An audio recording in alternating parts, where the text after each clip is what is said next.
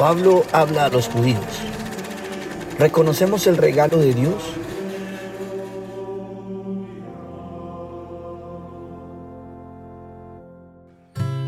En este capítulo hablamos sobre el pueblo elegido, Bruce Willis y muchas cosas más. Acompáñanos a vivir la palabra de Dios. En nombre del Padre, el Hijo y el Espíritu Santo. Amén. Estoy levantando el velo, María Paula Gallegos, Antonio Torres. Estamos haciendo una lectura concienzuda, más o menos, lenta de, los Hechos de los Apóstoles. Vamos en el capítulo 7 de los Hechos, en, en el capítulo 18, versículo 7 de los Hechos de los Apóstoles. Leamos. Si quiere, lea usted, Pala. Listo. Entonces se retiró de allí y entró en casa de un tal justo, que adoraba a Dios, cuya casa estaba contigua a la sinagoga.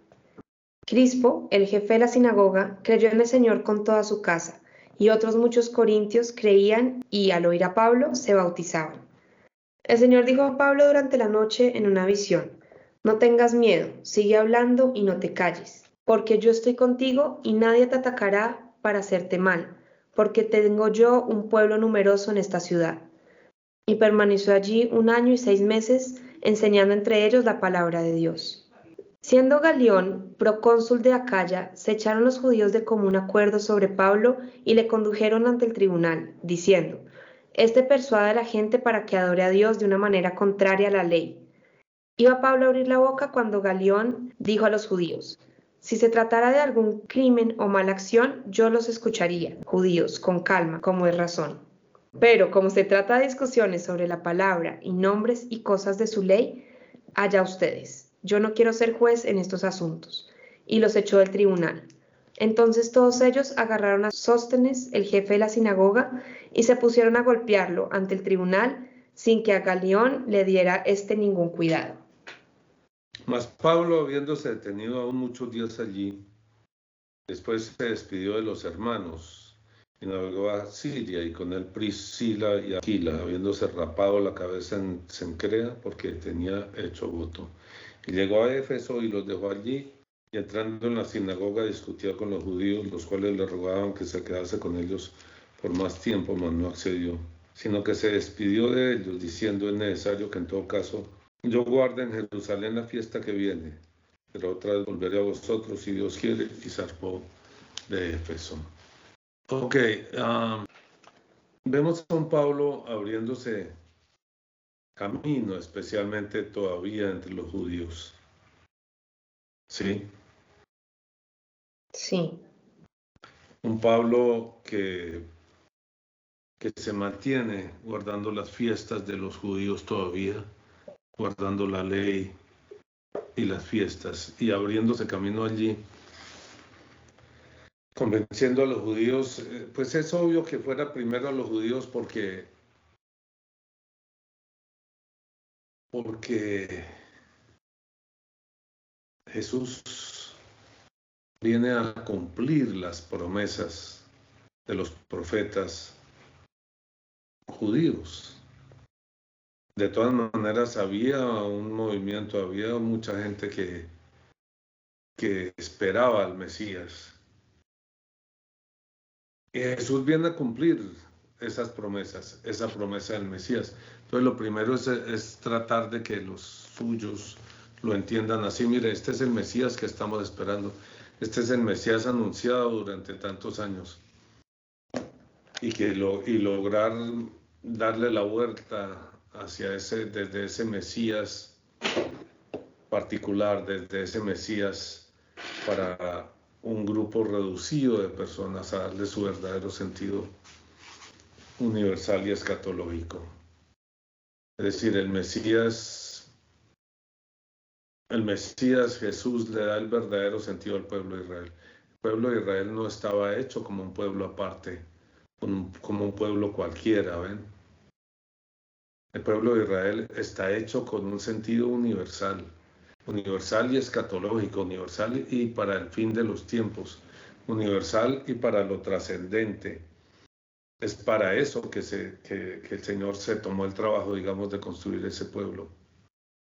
A diferencia de los otros pueblos que tienen un sentido en sí mismos, los otros pueblos se estructuran, pueblos y naciones se estructuran para poderse defender, para poder subsistir, para defenderse de los demás y defenderse de las inclemencias de la naturaleza, de las inclemencias del tiempo.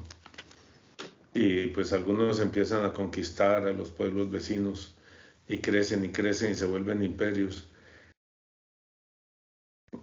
en sí mismo, entonces el sentido está en sí mismos, como las naciones, en defender la gente que vive dentro de ellas.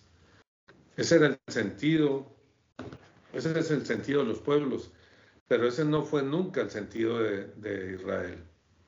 Hoy en día lo tiene así, los israelitas se preocupan sobre todo y únicamente y exclusivamente por defender sus intereses propios como nación y de los individuos que la conforman y de sus guerras, como cualquier otro país. Pero ese no era el sentido de Israel. El sentido de Israel era un sentido mesiánico. Israel ha sido construido, ha sido estructurado para salvación de todos los pueblos, como respuesta para todos los pueblos del mundo. Esa es la razón de ser de Israel. Pala, ¿qué opina de eso? El sentido mesiánico no solo del Mesías, sino de Israel mismo. Sí, pues sí, es como interesante que haya escogido como todo un pueblo para hacer eso, ¿no? O sea, porque sí es como algo particular, que haya decidido que este pueblo tiene este sentido diferente al resto. Lo que pasa es que, lo que pasa es que, mire, no es que él escogió un pueblo. No es que él escogió un pueblo. A ver, hay 2.500, 50.000 pueblos en la tierra, pueblos, naciones, y él escoge uno y empieza a trabajar con ese. Fíjese que no es así, por eso nosotros vamos hacia atrás a buscar los orígenes del pueblo de Israel y en el origen del pueblo de Israel hay una, intención divina. Mm. No es un pueblo, ok, logrado al azar o por las circunstancias de los cruces de caminos o por el comercio.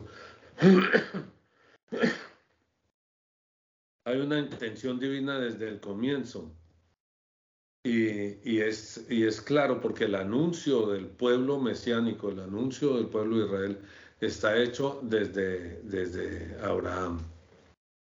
Desde Abraham el Señor le dice que salga de, su tierra, salga del, pueblo donde está viviendo seguro y tranquilo y salga a la incertidumbre prácticamente del desierto, de un país desconocido, de Ur de Caldea, salir hacia, hacia Occidente en respuesta a una promesa. Él sabe que no es que él vaya a ser el jefe de un pueblo muy grande, que pues termina siendo muy rico, pero es una promesa que Dios le ha hecho a él, es un encuentro que él ha tenido con Dios, es decir, de ese encuentro de ese hombre con Dios que le cambia el nombre y el sentido de su, de su vida, padre de muchas gentes, quiere decir Abraham.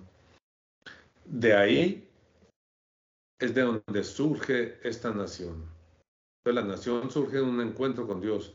Las otras naciones surgen por distintas razones, ¿no? Porque cada, país tiene sus, sus, razones, las razones de su independencia, han sido colonizados, después se rebelan, viene una guerra de independencia, otros de distintas formas, ¿no? Colonias que permanecieron como colonias, distintas formas. Pero esta es particular Israel es particular porque su origen es divino. Su origen proviene de un encuentro de Abraham con, con Dios para un propósito específico. No es, oiga, yo voy a hacer de usted un pueblo muy grande para que la pasen muy chévere.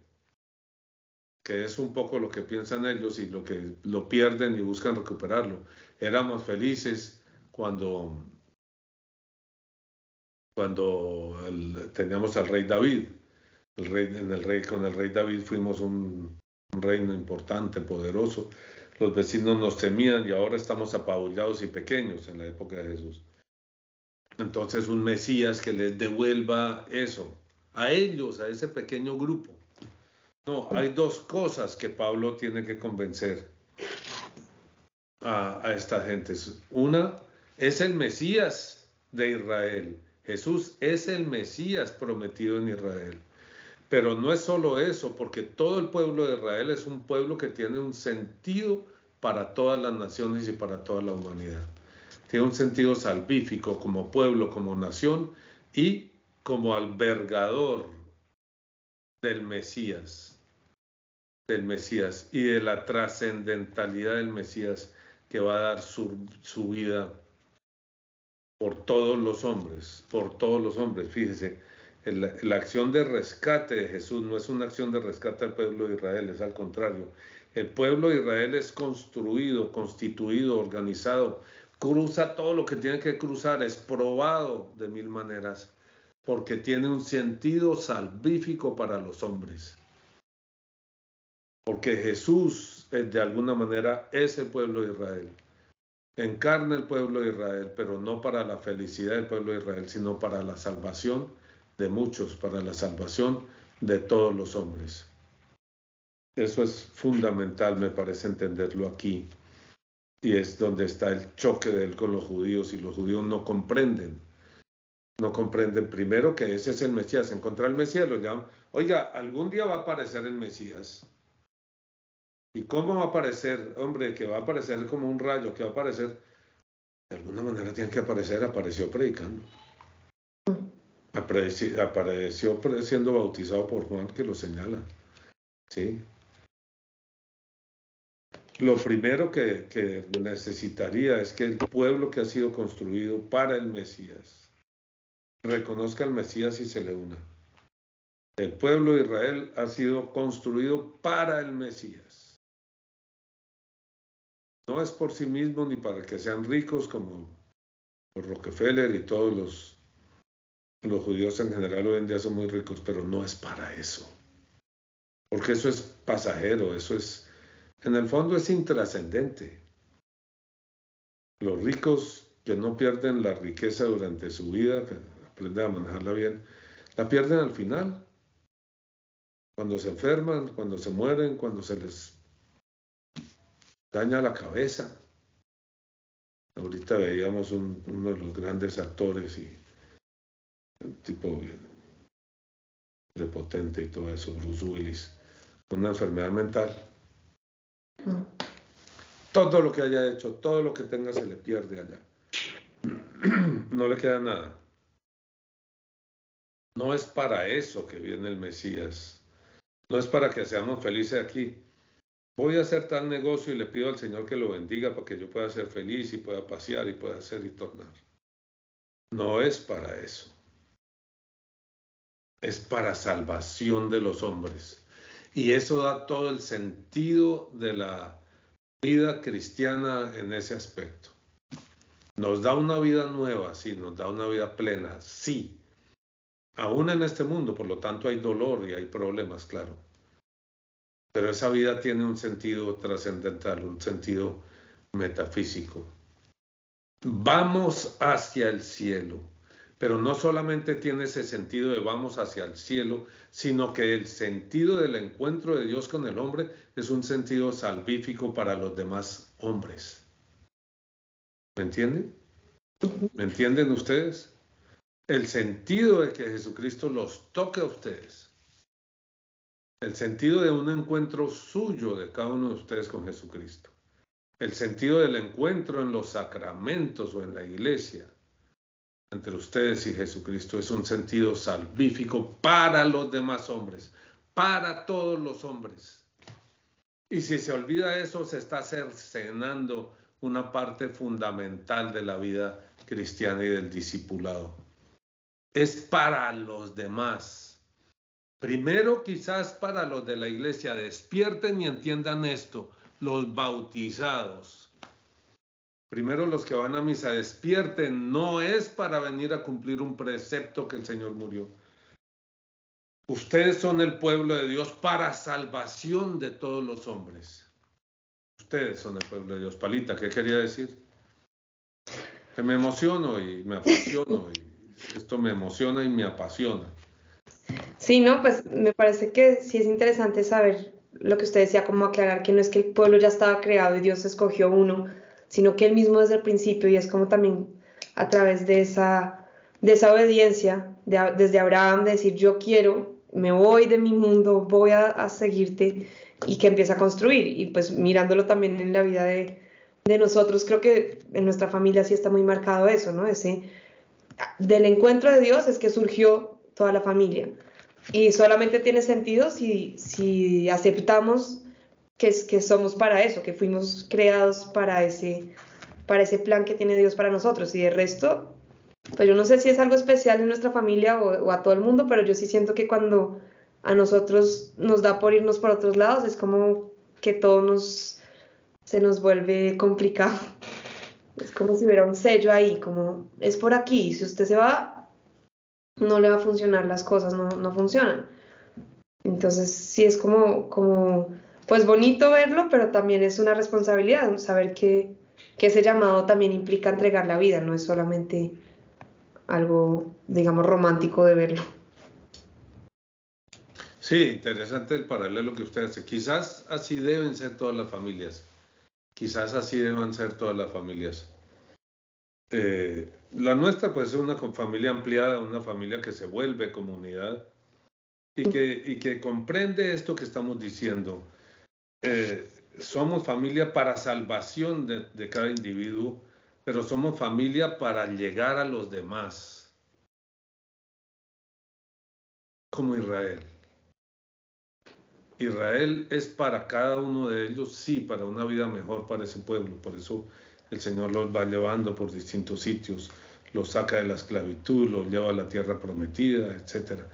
Pero el verdadero sentido Israel solo lo adquiere solo lo encuentra con la venida del Mesías, con la venida de Jesús.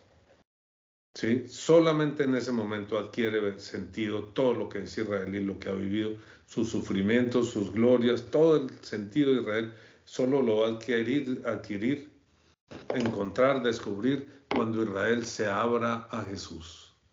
Es decir, cuando Israel se convierta. Solamente ahí va a encontrar el sentido de su existencia como pueblo y como individuos. ¿sí? porque Jesucristo es para todos los hombres. Y por lo tanto, si nosotros recibimos a Jesucristo en nuestro corazón, si en nuestro corazón van a florecer los dones del bautismo y los sacramentos, es para los demás hombres. Los que creen primero, aunque sea aquí, para evangelizar a nuestra iglesia que cree, pero no vive. Y luego para los que no creen y por lo tanto no viven. Para todos ellos es que nosotros hablamos aquí. Para todos ellos es que trabajamos. Para todos ellos es que dedicamos la vida. Porque ese es el sentido de Jesús, ese es el sentido del Mesías y a nosotros no nos queda otra que seguir los pasos del Mesías. Muy bien, Palita. Eh, estuvo bien, llegamos al 21. Sigue, ahora viene el, tercer viaje misionero de Pablo.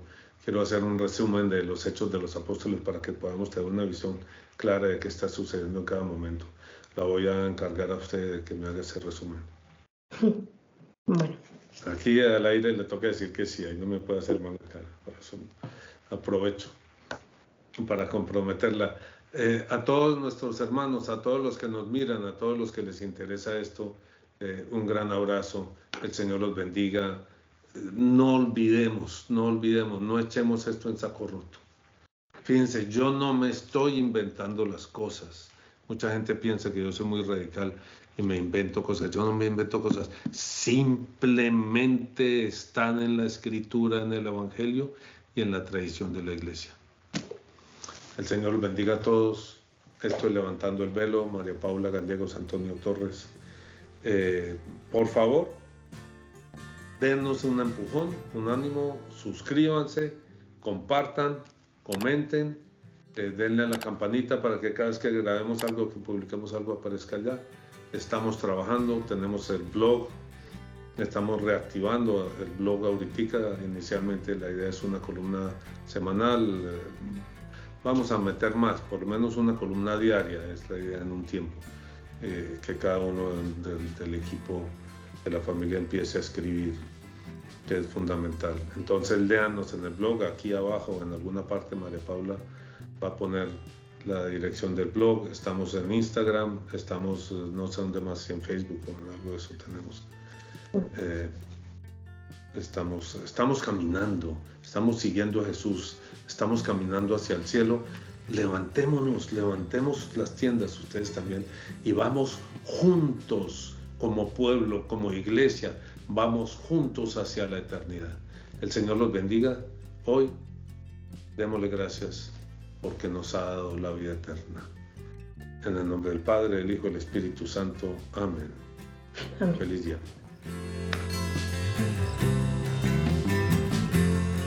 Hola, si te gusta el video no te olvides de suscribirte. Toca la campanita, compártelo con tus amigos y dale like.